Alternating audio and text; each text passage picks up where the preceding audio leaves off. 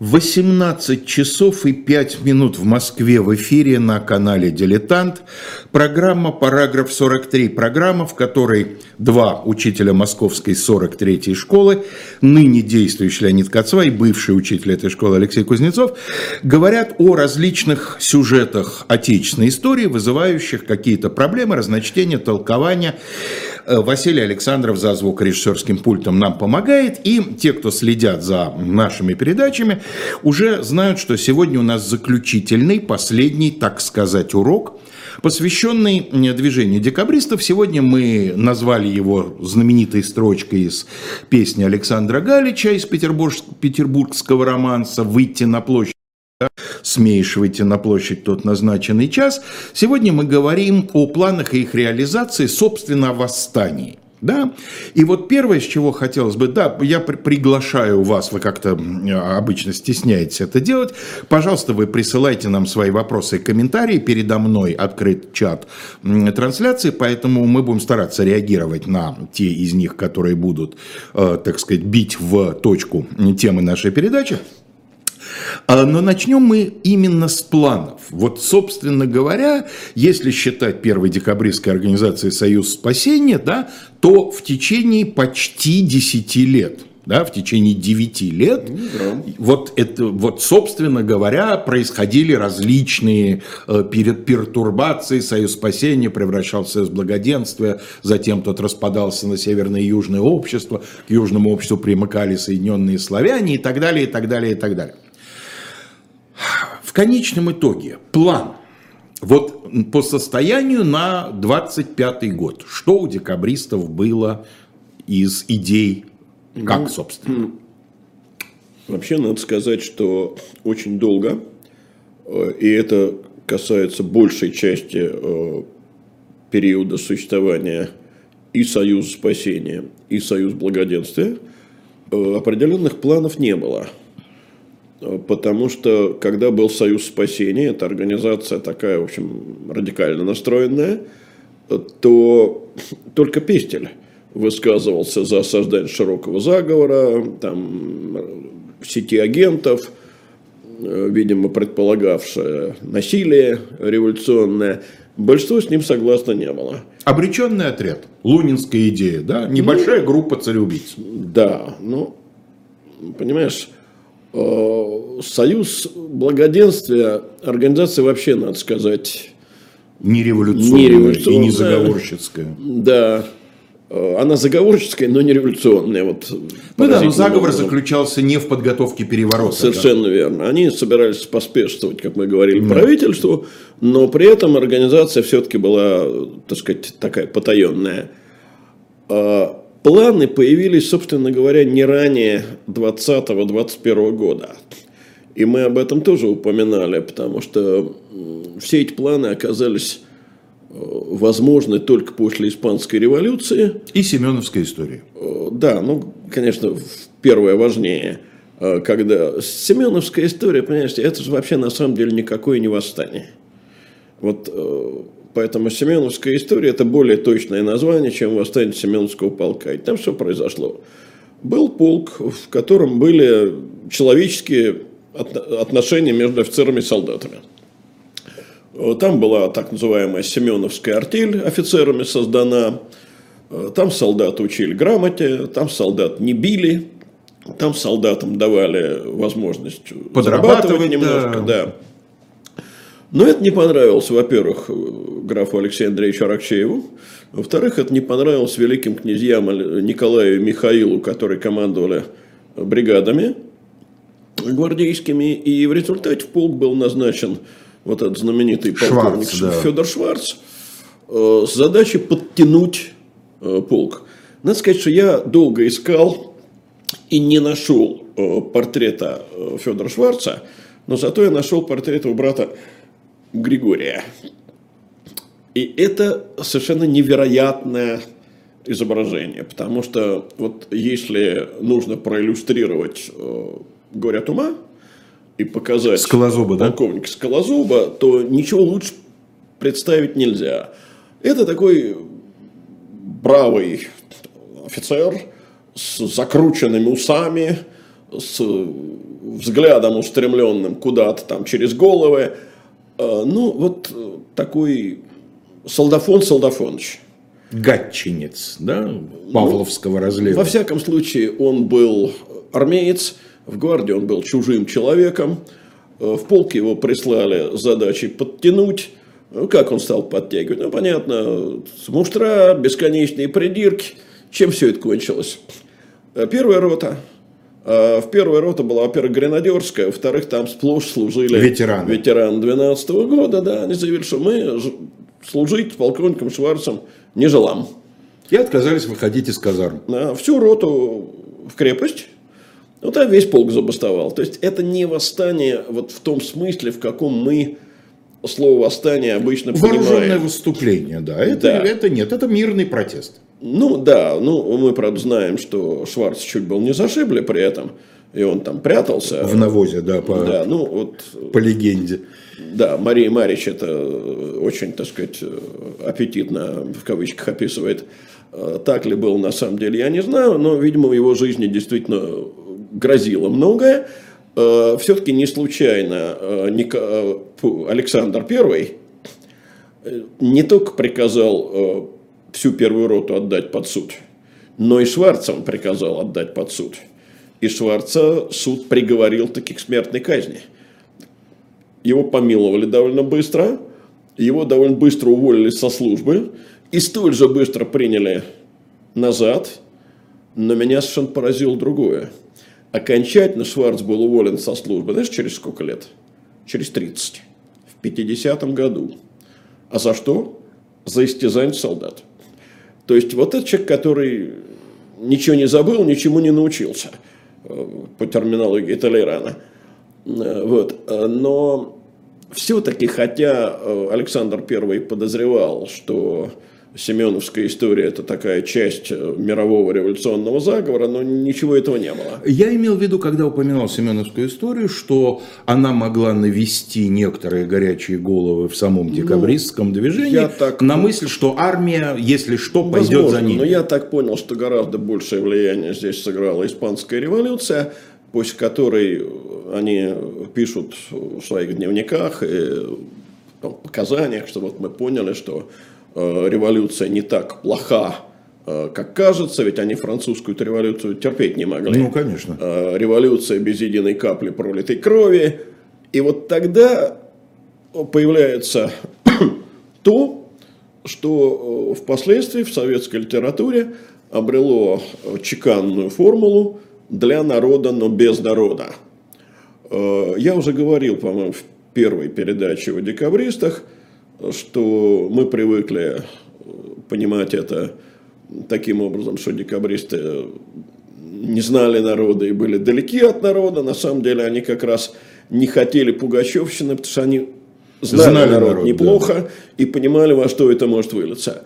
Ну, а когда было решено, что это будет революция военная, вот тут планы стали кристаллизовываться, и э, появилось два варианта – один вариант, который, кстати, отстаивал южанин Пестель. А, я вот в прошлый раз говорил, что Пестель, мне кажется, человеком как раз практичным. И вот в этом тоже его практичность проявилась. Он считал, что восстание надо поднимать нигде, абы, а в столице, в центре империи, в Петербурге. А, что же касается северян и а, вот Муравьева апостола и Бестужева Рюмина, это Васильковское, Васильковское право, право да, да, Южного общества. то у них было, был другой план. Они считали, что нужно восстание поднять э, во время смотра второй армии, а там уже, так сказать, идти на Петербург, ну, арестовать или убить э, царя, арестовать или изолировать там ведущих генералов, поднять войска и... Но я правильно понимаю, что арестовать царя планировалось на Украине? Так я же про это и говорю. Потому, во время, во время, во время смотра, смотра царского, императорского, да? Но это был больш... запланирован. В ходе торжеств, посвященных на лето 26... коронации. Э, да? На лето 26 -го года был запланирован большой смотр во второй армии, которая на Украине дислоцировалась. И вот тут они предполагали, значит, арестовать верхушку. И, собственно, Александр через царем, Таганрог да. уже выехал, да, вот в этот свой и... Анабасис. Нет, это другая история. К этому потом обратимся. Он в Таганрог не с этой целью уехал.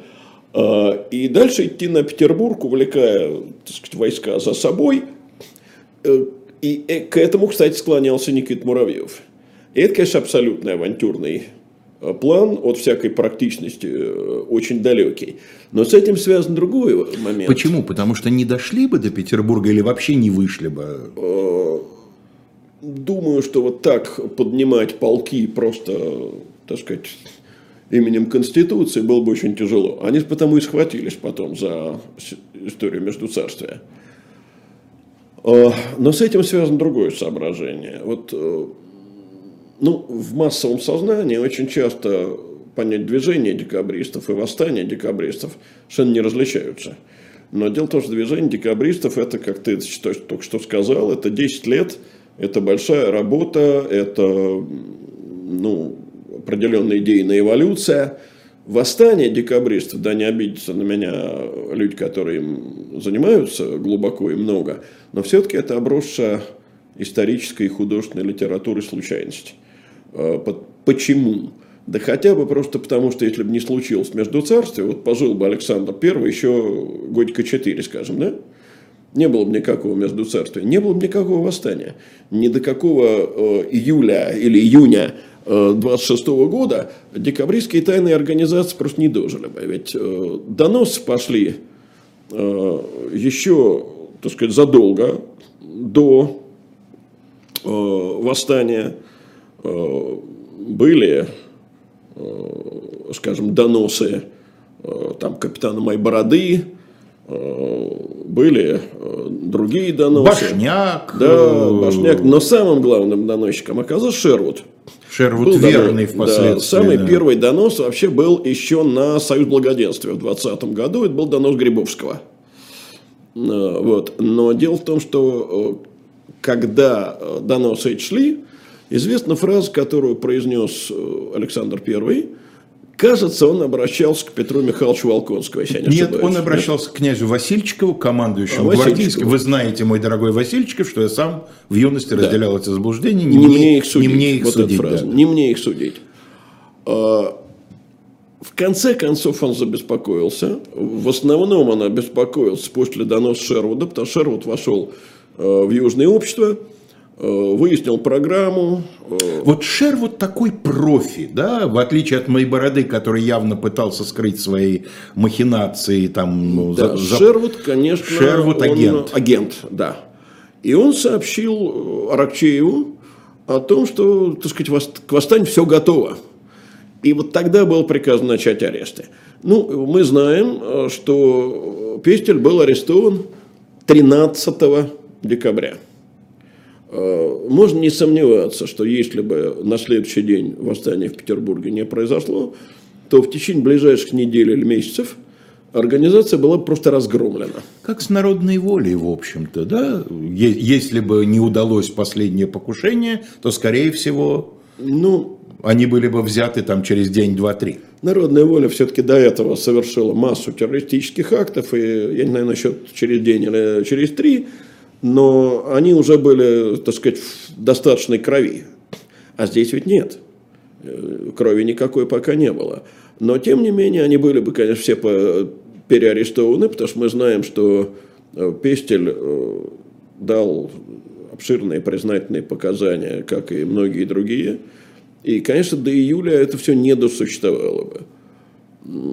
Поэтому вот поживи Александр I подольше, и, скорее всего, такой обширной темы, как тема декабризма, в отечественной истории просто не было бы.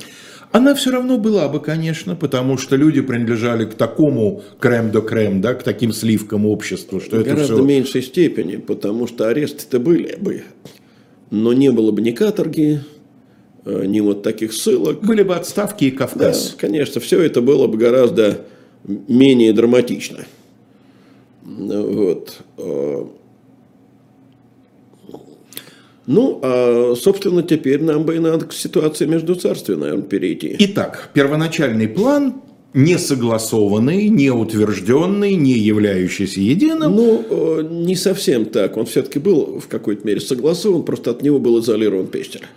Летом Потому... 26 -го года Александра да. арестовывают и убивают, не убивают, этот вопрос решен не был на Украине. Да. А дальше Юшневский готовил маршруты, это э, генерал-интендант второй армии, скажем так, да, один из двух или трех генералов, арестованных по декабристскому. Ну, не меньше трех. Не меньше трех, ну, Потому соответственно, Волконский, Волконский и да, и Фанвизин, да, ну вот и Юшневский.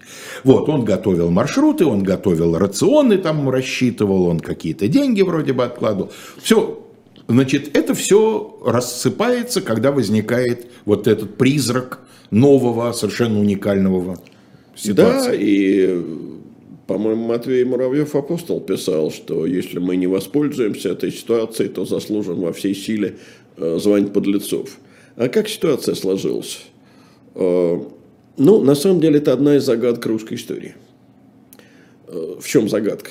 И понять это невозможно, как мне кажется почему манифест о смене наследника э, был известен во всей России шести человекам. Причем самому новому наследнику он известен не был. Не входил в это число. Э, в одном э, учебном пособии, сейчас не помню, к сожалению, в каком, да все равно, наверное, не назвал, я прочитал, что после своего марганатического брака Константин э, Павлович потерял права на престол. Я очень долго веселился, э, читая это, потому что если бы это было так, то опять же никакой ситуации между царствами не могло Конечно. возникнуть. В том-то и дело, что марганатический брак не лишал великого князя Константина, цесаревича Константина, престол наследия. Другой вопрос, что если бы в этом браке родились дети – то вот они наследовать престол не могли бы. Но у него детей так и не появилось. Значит, давайте вспомним немножко, что такое Константин.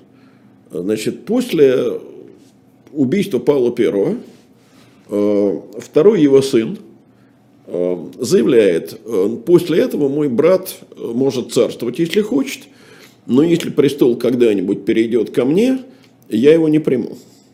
То есть это было сказано еще в 1801 году. Но э, Константин, в отличие от старшего брата, э, человека вежливого, обходительного и, э, так сказать, чрезвычайно закрытого на самом деле, был абсолютно по характеру подобен отцу. Извините, я перебью. Я очень люблю фразу у Николая Алексеевича Троицкого в 1812 году Константин не только курносостью физиономии, но и нелепостью мышления больше всего похожа да, на отца да, он, из Павловичей. Он взбалмошен, он переменчив, доверять тому, что он сказал, э, так сказать, невозможно. И поэтому, видимо, всерьез к этому не отнеслись. Но затем у него происходит Э, я, честно говоря, даже не знаю, были, ну, видимо, были, конечно, разведены формально, они не сразу разведены были формально, с великой княгиней Анной Федоровной. И она нрава его не выдержала, уехал в Германию. Да, они же долго жили еще до развода по отдельности, а потом уже... Конечно. Э, то есть, они сначала разъехались, потом э, развелись, и он женился на некой Анне Грудзинской, графине Анне Грудзинской, разведенной, Э, после того, как она вышла замуж за Константина, ей был дарована э, Княгиня Лович. Титул княгини, она стала княгиней Лович, но при дворе она принята не была, и императрицей стать не могла ни при каких условиях. Э, значит, и уже, да, этот брак к 20 году относится. Известно, правда, что еще в 19 году Александр э, говорил со своим младшим братом, третьим братом Николаем, и ему, так сказать, намекнул, что тому предстоит царствовать. Но намек был неофициальный, и, в общем, известно всерьез ничего не было. Э, в 23 году, в январе 23 э, Константин пишет старшему брату письмо, совершенно официальное, и там сказано следующее – не чувствуя в себе ни тех дарований, ни тех сил, ни того духа, чтобы быть когда бы то ни было возведенным на то достоинство, которым по рождению моему могу иметь право, осмеливаюсь просить вашего императорского величества передать сие право тому, кому оно принадлежит после меня, и тем самым утвердить навсегда непоколебимость положения нашего государства. Тут, кстати, надо иметь в виду вот что. А, мы об этом как-то редко задумываемся. Нам все кажется, что все они, так сказать, мечтали о престоле, что вот такое исключительное положение, ну как об этом не мечтать. На самом деле, э, почти все русские цари, ну, может, Александр Третий, тут исключение. Воспринимали это как рабство на галерах? Да, как бремя, как тяжелое бремя, тяжелая ответственность. И не случайно, начиная с Александра Первого, вот идет это разговоры о э, желании жить частной жизнью. Э, у Александра Второго, ну вот его с вторым э, браком, тоже марганатическим, конечно, это просто совершенно видно такое желание пожить жизнью частного человека. Николай с семьей вообще чуждались всякой публичности. И вот Константин от престола отказывается. И становится понятно, что он, он не, не хочет царствовать, реально не хочет царствовать. И Александр пишет манифест. Э, в 23 году этот манифест подготовлен. Наследником объявляется великий князь Николай Павлович. Почему в не такой тайне? Опубликовано. Почему? я никогда не могу этого понять. Э, вот мне приходилось читать следующее, что Александр, где э, все еще мечтал вернуться к реформаторским каким-то замыслам. И если бы было объявлено, что вот новый наследник это такое возвращение исключало, я не, не вижу почему. Вот может быть просто вот такое инстинктивное желание засекретить не обращаться к общественности, а мало ли что еще будет, мало ли как жизнь повернется, но это все домыслы. Всерьез это вот одна из тех Плюс загадок. суеверие. Александр же последние годы жизни очень к мистицизму склонялся. Да, конечно. Может быть, Может назвать быть. Но я говорю, это все домыслы. Конечно. Это одна из тех загадок, которые никогда не будут разгаданы. Э, вот так же, как никогда не будет окончательного ответа, э, является Годунов убийцей царевич Дмитрия или не является, тут споры могут вестись бесконечно. Э, так и здесь. Убийцей, в смысле, организатором, конечно. Ну, понятно, что он его сам не резал ножом, ну, а вопрос в том, отдавал ли он такой приказ. Что это за шесть человек, которые знают сам государь, Константин, Вдовствующая императрица. Императрица мать. Рокчеев. Александр Николаевич Голицын. А кто шестой? Московский архиепископ Филарет. Собствен... Дроздов. Да, конечно. Собственными руками он прятал один из экземпляров этого манифеста за икону, за оклад иконы в Успенском соборе. А хранились экземпляры э, этого манифеста вот в Успенском соборе э, в Государственном Совете и, кажется, в Сенате. То есть даже у Константина в Лазенках в Варшаве экземпляры не было? зачем. Ну да. Э, следующая загадка, на самом деле, это поведение Константина. Значит, когда э, умирает Александр в Таганроге, да, сразу скажу, что это никакого отношения к смотру не имело.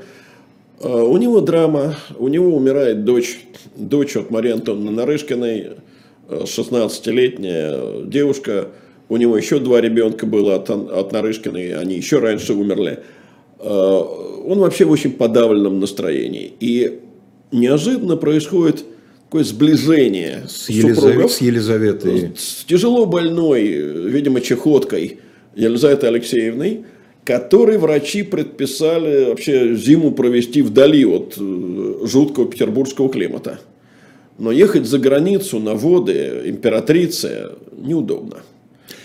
Лень, но разве не предполагалось не заезжать потом в Петербург? Не уверен. И... Не могу точно сказать, не задавался этим вопросом, не уверен. Но зиму они должны были провести в, в Таганроге, в сухом климате Приазовья. И вот он отправляется туда, что называется, готовить все к прибытию супруги. Он никогда не болел. был очень здоровый человек. Э, то ли он простудился, э, то ли еще какая-то причина. Он заболел и не обратил внимания. Болезнь запущена, и 12 ноября он умирает. Значит, весть приходит э, в Петербург. Императрица-мать объявляет Николаю, что царствовать предстоит ему,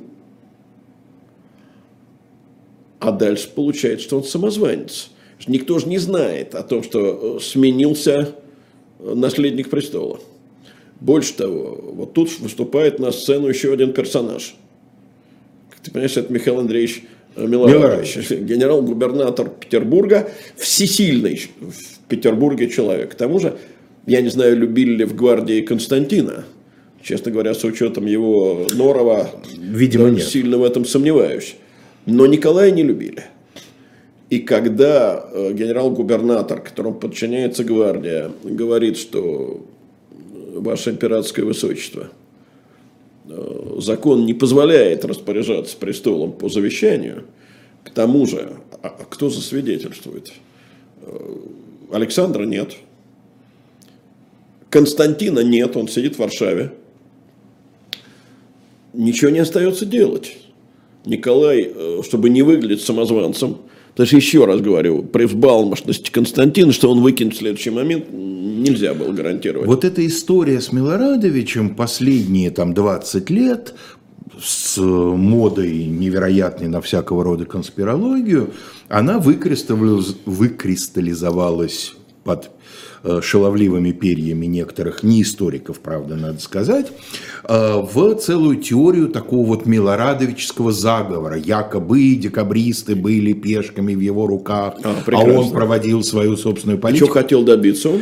Дело в том, что у Милорадовича были хорошие отношения личные с Константином Павловичем, еще по, ну, по, по Суворовскому походу в Альпы и так далее. Они были прекрасно знакомы. И вот якобы Милорадович исходил из того, что стань все-таки императором Константин, один, карьерные возможности его станут неограниченными. Во-первых, какого рожна еще бы Милорадовичу было нужно?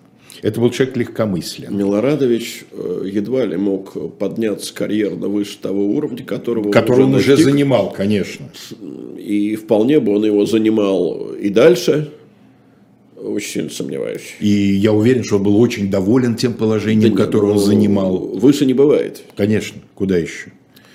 Поэтому это, конечно, нет. Милорадович действительно исходил из того, что это неправильно. Да, Милорадович исходил из закона. Он э, дословно сказал, что э, народ и гвардия отречение не поймут.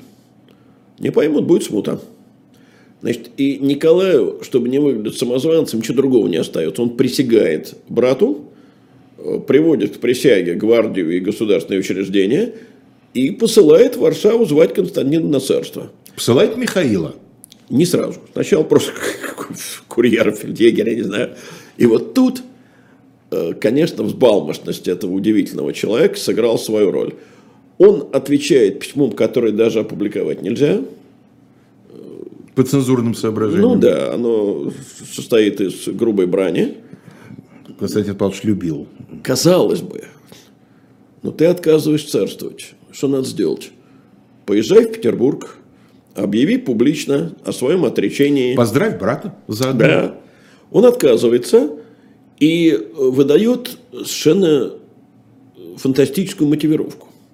Что если я приеду и вот об этом объявлю, то получится, что я возвожу э, брата на престол, а он должен вступить на престол самостоятельно. Э, в итоге все это продолжается ну, только что не месяц. И они действительно пытались использовать, насколько я помню, даже Михаила э, в качестве... И сказать, он за, запил где-то на полдороги в районе Вильны. Да, Там еще ли, был замечательный разворот То сюжета. ли Вильна, то ли где-то в Польше он засел в, в придорожном трактире, да, и, и несколько решив, дней... видимо, что да. нехай старшие братья сами разбираются. Да, да, да. Вот. Э, это гениальная история. И тут надо понимать, что э, что такое была присяга – для людей того времени. Потому что мы, э, далекие от религии и приносящие вместо, приносившие, по крайней мере, вместо присяги торжественное обязательство, перед лицом своих товарищей, торжественно клянусь, все мы, кто в армии служил или хотя бы в военных лагерях побывал, такую присягу приносили. Но мы даже не представляем, насколько это было святое дело для людей религиозных.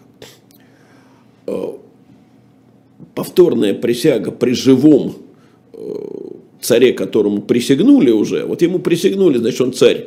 Более того, уже же рубль напечатали с его профилем. Ну, Знаменитый Константиновский. Не было. Да, не было.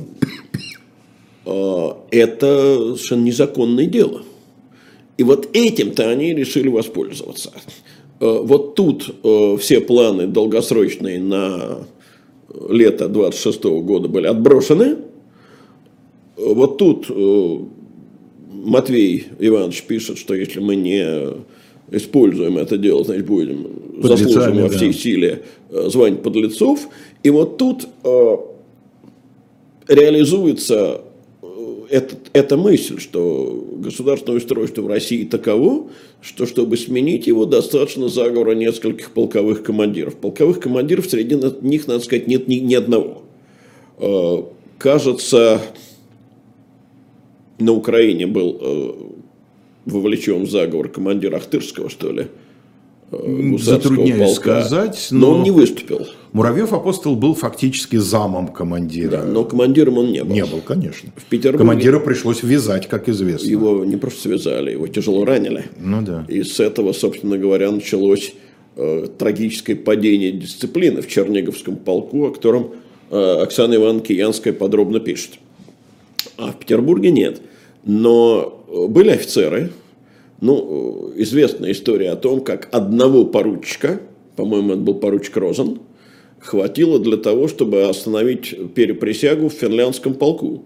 Финляндский полк не вышел на Сенатскую площадь, там и был-то один единственный э, поручик, член тайного общества.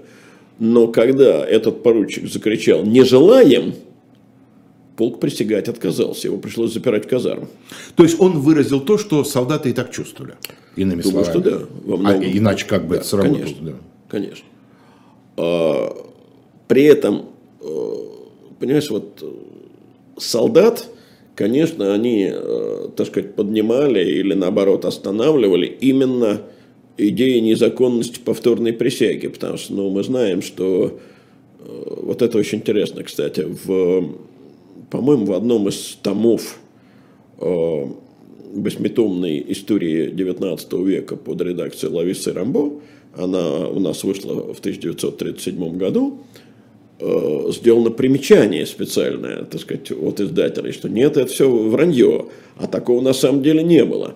А оно таки, видимо, было когда солдаты на Сенатской кричали «Ура, Константин!» и «Жена его Конституция». Мне кажется, Натан Яковлевич Эдельман об этом упоминал. Ну, конечно, но в 1937 году нельзя было это ну, опубликовать. Ну, конечно, без, первый этап революционного движения в России. Без примечания о том, что такого не было. Совершенно понятно. Вот. А, то есть, увлечь солдат Конституции было невозможно. Они не понимали, что это такое. И надо отдать должное декабристам. Они э, за все время существования заговора солдат э, таким образом просветить не попытались. И понятно, почему не попытались, только они попробуют сделать, и тут пойдут доносы, это очевидно. Но получается, в конечном итоге, это один из главных нравственных упреков декабристам, что они их использовали в темную. Выведя... Они совершенно точно солдат э, собирались использовать вслепую, и это, на мой взгляд, действительно достаточно серьезный нравственный упрек декабристам. Э, то есть солдат они использовали как слепые орудия. Э, ну, суворовский принцип, каждый солдат должен понимать, понимать свой маневр, да. здесь не работал. О, ну, а дальше мы видим, что происходит. Э, план-то какой? Э, так сказать, план э, очень простой. Э, вывести полки, то есть отказаться присягать, заявив о так сказать, незаконности присяги. О, причем, понимаешь, один из декабристов в своих показаниях э, писал, я тут не помню, чьи это слова, войска спокойно присягнули бы Николаю, если бы воля Александра I э, была сообщена им законным порядком. Но вот секретность, эта безумная секретность, она сработала против себя самой. Э, значит, план такой. Воспрепятствовать присяге, вывести войска на Сенатскую площадь. Совершенно не случайно именно на Сенатскую, а не куда-нибудь еще. Чтобы воспрепятствовать присяге Сената Совершенно и Синода. верно. Э, Принудить Сенат э, и Госсовет принять манифест к русскому народу. На манифесте на этом, кстати, тоже интересно остановиться. Э, Манифест отменял крепостное право, отменял подушную подать, отменял рекрутчину и цензуру, вводил свободу совести, гласный суд производства и равенство граждан перед законом. Э, А срок военной службы сок- сокращался до 15 лет. Вот мне очень интересно, это как так? Рекрутчина отменяется, а срок службы сокращает до 15 лет. А э, вот Кто? эти 15 Кто- лет кто эти кто будет 15 служить? лет, да. Ага. Кто их будет служить? Или те, кто уже э, в армии находится? Я это не совсем понимаю. Э, Дальше. Отменяется подушная подать. Но дело в том, что это важнейший источник Государственных доходов. государственных доходов. Да. Каким образом будут налоги собираться в то время, пока э, Народный собор э, не примет э, нового порядка. То есть здесь, конечно, э, так сказать, серьезный элемент э, непродуманности э, присутствует. Значит, вот власти они должны были вручить э, временному революционному правлению, но только на три месяца только на три месяца. Через три месяца должен состояться Великий Собор, а на него надо выбрать по два э, представителя от каждого сословия из каждой губернии.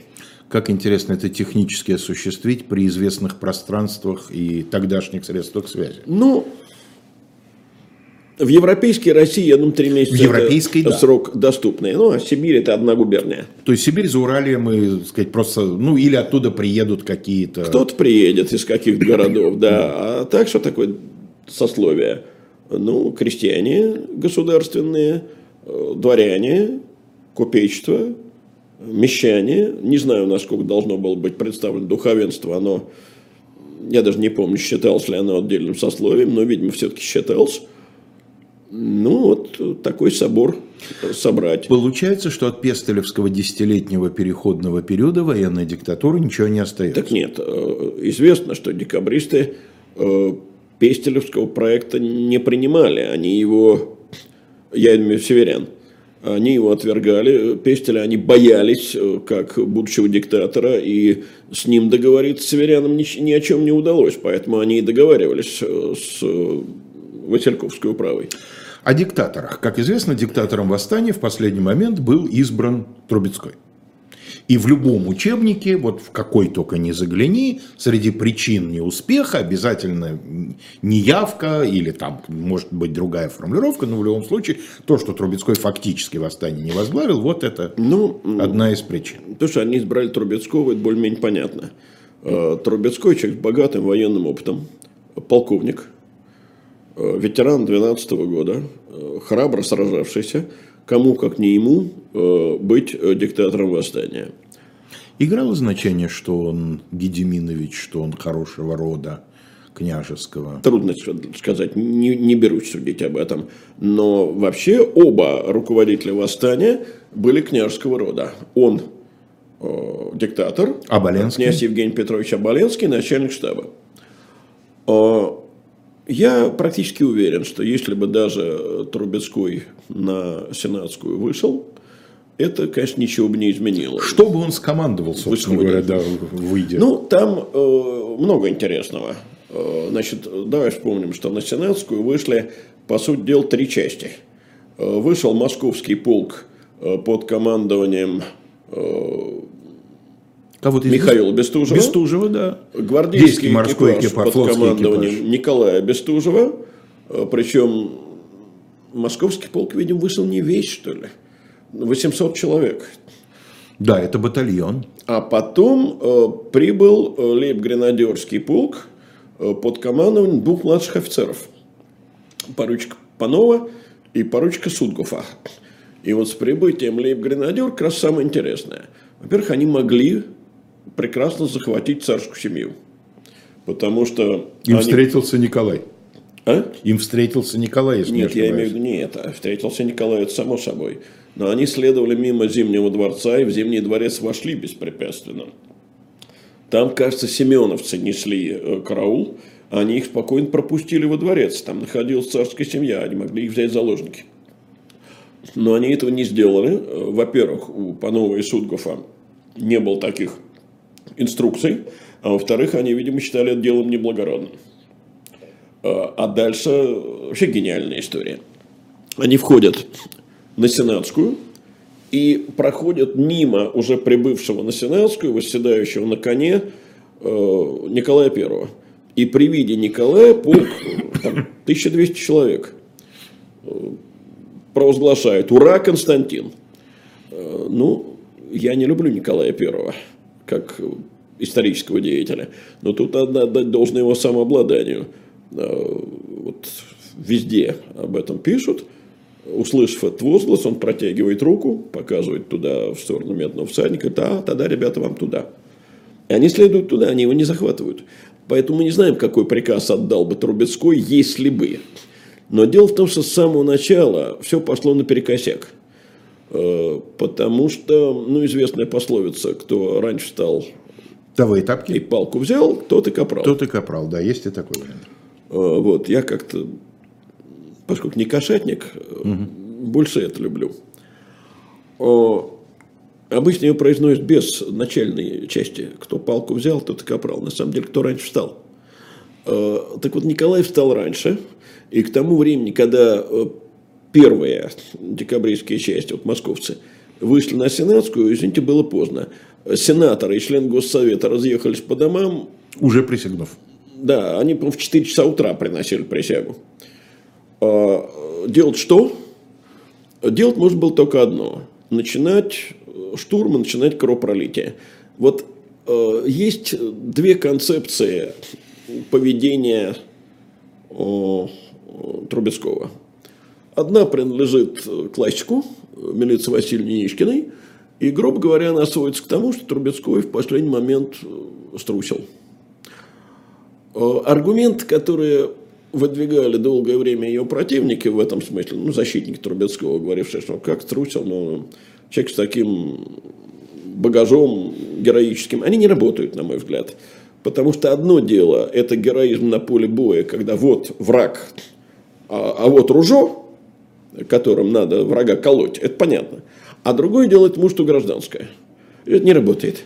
Но есть другая концепция, которая выдвинута в замечательной книге, которую я знаю под двумя названиями. В первый раз э, книга Якова Моисеевича Гордина вышла под названием «События и люди» 14 декабря. И у меня этот экземпляр куда-то пропал, видимо, кому-то показал, что ему нужнее. А... Мятеж реформаторов. Да. Э, второй раз она вышла под своим настоящим названием «Мятеж реформаторов». В советское время цензура не разрешила это название. А в постсоветское время книга вышла именно так «Мятеж реформаторов». И э, Гордин пишет о том, что дело не в том, что он испугался, а дело в том, что он увидел, что э, восстание вот в этих условиях возможно только через большую кровь и, в общем, обречено уже. Что его начинать бессмысленно, это приведет к бойне – на бойню Трубецкой согласен не был. И надо сказать, что Трубецкой ведь провел потом много лет на каторге и в ссылке. Ни один декабрист, за единственным исключением. Ну, естественно, это все тот же... Все тот же Дмитрий Ленархович Завалишин. У которого были претензии ко всем, кроме одного человека. Ну, кроме себя любимого. Кроме Дмитрия да. Ленарховича, да. А, вот. Никто его никогда ни одним словом в том, что он на Сенатскую не вышел, не попрекнул. То есть декабристы в этом э, греха и причин своего разгрома никогда не видели. И в трусости его не заподозрили. Ну, я и говорю об этом. Угу. Поэтому мне представляется, что все-таки э, вот та идея, которая возникла у Милицы Васильевны, она объяснялась все-таки советской властью, которая требовала, уже если ты революционер, так ты действуй бескомпромиссно и так далее. Но, увы. А, надо самого, сразу, конечно, сказать, что при тех силах, которые декабристам удалось э, поднять э, и вывести на Сенатскую, они действительно были обречены, потому что, ну, сколько там они накопили? Меньше трех тысяч, если не ошибаюсь. Около трех тысяч, да, чуть меньше. Э, царь сумел сосредоточить на Сенатской 12 тысяч человек. Плюс артиллерия. Естественно. Козырь, да, неубиенный. Это огромное э, превосходство. Э, ну, в советское время еще любили говорить, что вот декабристы не обратились к народу, а чернь Декабристам на Сенатской площади не хватило народа, да, да, такая а чернь там была и готова была Да, и помогать. кричали с И, деревьев. и да. бревна, так сказать, якобы бросали в сторону царских войск с лесов э, строившегося Исаакиевского собора. И говорили, что вы бы только нам, отцы родные, э, так сказать, указали. Все это большого значения не имеет. Э, Был очень тревожный момент – Правда, на стороне больших батальонов. да, да. Был тревожный момент, когда, ну вот, подъехал к Каре Милорадович, и Милорадович в данном случае, вот я на уроке употребил это выражение, дети засмеялись, потому что они не ожидали от меня, так сказать, жаргона современного. Я сказал, что он, судя по всему, косплеил Наполеона. Э, Или помнишь? Мюрата, которого он всю жизнь косплеил. Может быть, но Наполеону принадлежит вот это знаменитое «Солдаты, Стреля- узнаете меня? Да, да, да. Стреляйте, в Стреляйте своего в своего императора». императора, конечно. Точно так же он начинает с той же фразы. Знаменитая «Солдаты, встреча с войсками Нея по дороге к Парижу. солдаты, вы в 15 узнаете меня? Да. Молчание. Каре молчит. Милорадович говорит, слава богу, здесь нет ни одного русского солдата. Ну, действительно, Не узнать Милорадовича найти русский солдат гвардейцев мог, да. в Петербурге, который бы не узнал Милорадовича, было невозможно. И, видимо, вот тогда декабристы или там руководители э, декабристов почувствовали, что еще вот минута другая, и каре дрогнут. Именно этим объясняется Выстрел Каховского. ну, сначала все-таки Оболенский. Удар. Подходит и говорит, генерал, вам нечего здесь делать, уезжайте. Поворачивает под усы генеральского коня и подкалывает штыком. И в этот момент звучит выстрел Каховского. Знаешь, вот единственный, по сути дела, человек, который по всем божеским и человеческим законам заслужил, это Каховский. Ну, два смертельных ранения. Он стрелял в Милорадовича и смертельно ранил его. Он стрелял в Стюрлера. Это, кстати, командир э, лейб-гренадерского полка, который прибежал, э, ошалел на Сенатскую, пытаясь вернуть своих солдат в казарме. Потому что вот ему, если бы его Каховский не застрелил, тоже смертельное ранение, ему, конечно, грозили военный суд, разжалование. разжалование, да. Это в лучшем случае. Потому что он полковник, не справившийся с полком. Между Милорадовичем и Стюрлером ведь приезжал э, Михаил Павлович, которому теперь деваться некуда. Приходил в сопровождении двух э, митрополитов Владыка. митрополит Серафим э, Пе- Петербургский, то есть присутствующий Синода, что ему Каре кричит, Вот его-то Каре обложила. какой ты митрополит двум царям на одной неделе присягнул. Да, да, да. Значит, ничего сделать не удается. Переговорами их не удается, э, так сказать, увести, убрать с Сенатской. А это же Петербург. Темнеет рано. Но э, а время к четырем. А что будет ночью, непонятно. Да. И вот тут э, царь приказывает отковать э, гвардейской кавалерии. И атака не удалась. Три, три причины есть у этой неудачи. Выберите, как говорится, какую вам хочется. Значит, есть причина банальная. Лошадь на склоненные штыки. Против Каре Не да, идет. Не идет. Причина вторая. Ну, в поход никто не готовился. Лошадь не кованы. Декабрь месяц. Лапы разъезжаются. да. Скользят. Скользят. И причина третья. Кавалергарды и конногвардейцы рубить своих совершенно не жаждут. Это не Польша. Вот в 1931 году они будут рубить поляков, За милую душу. да, без всяких нравственных терзаний. Рубить своих они не готовы. Это свои. Значит, а так не удалось, тогда пускай сход артиллерия. И тут тоже, так сказать, известная история. Когда солдат э, подносит фитиль, и никак его поднести не может, у него руки трясутся. Да, и офицер на него начинает кричать, он говорит, ваш благородие, свои. Ваш да? благородие, свои. И тогда солдату в ухо, фитиль вырван, и подносит его сам офицер. И первое ядро пошло по высокой траектории выше каре, а второе в гущу каре.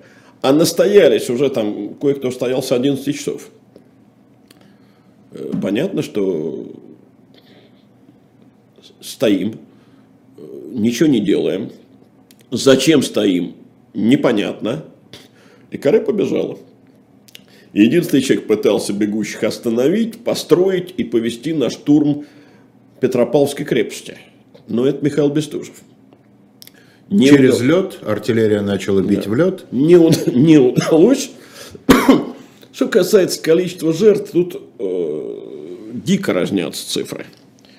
Э, потому что, ну, есть, э, так сказать, версия, почти наверняка это слухи, э, что полиция, стремясь очистить город, э, не разбиралась, где там трупы, где еще живые, сбрасывал подлет всех подряд.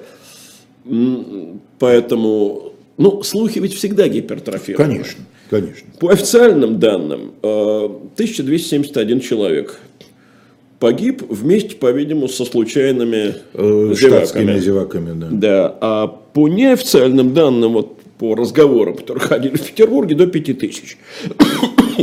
Это, я думаю, что это думаю, сильно что сильное преувеличение. Цифра 1271, возможно, несколько занижена. У нас осталось буквально три минуты на важнейший вопрос, один из главных упреков декабристам от сегодняшних людей, причем и справа, и слева. Что же вы на следствии так подробно о всем рассказывали?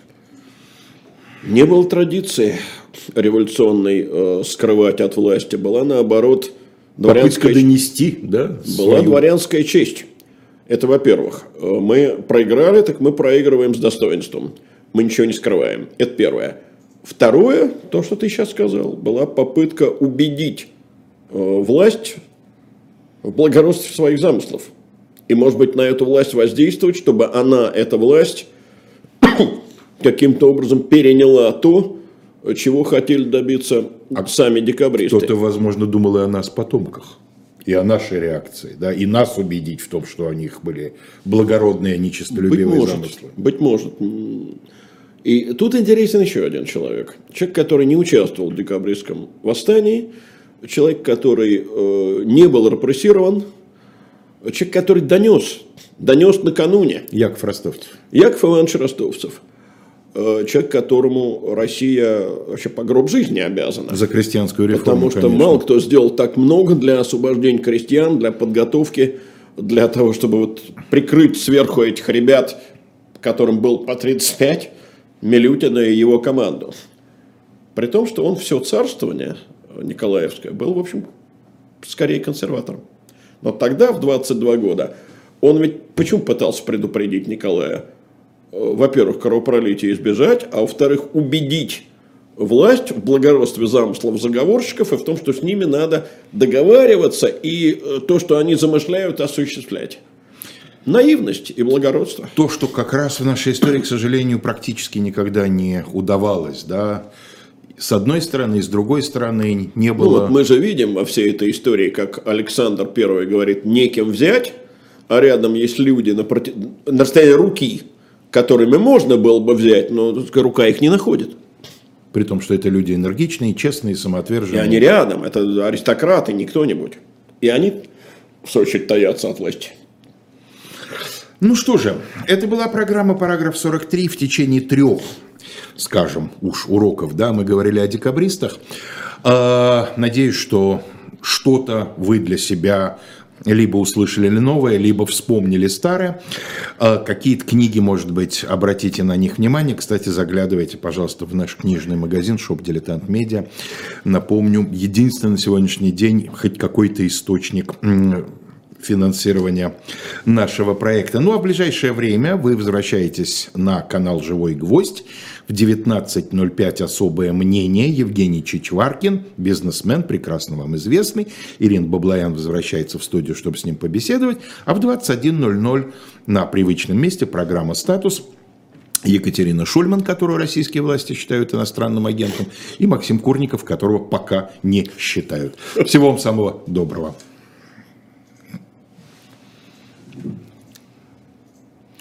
Все, Василий?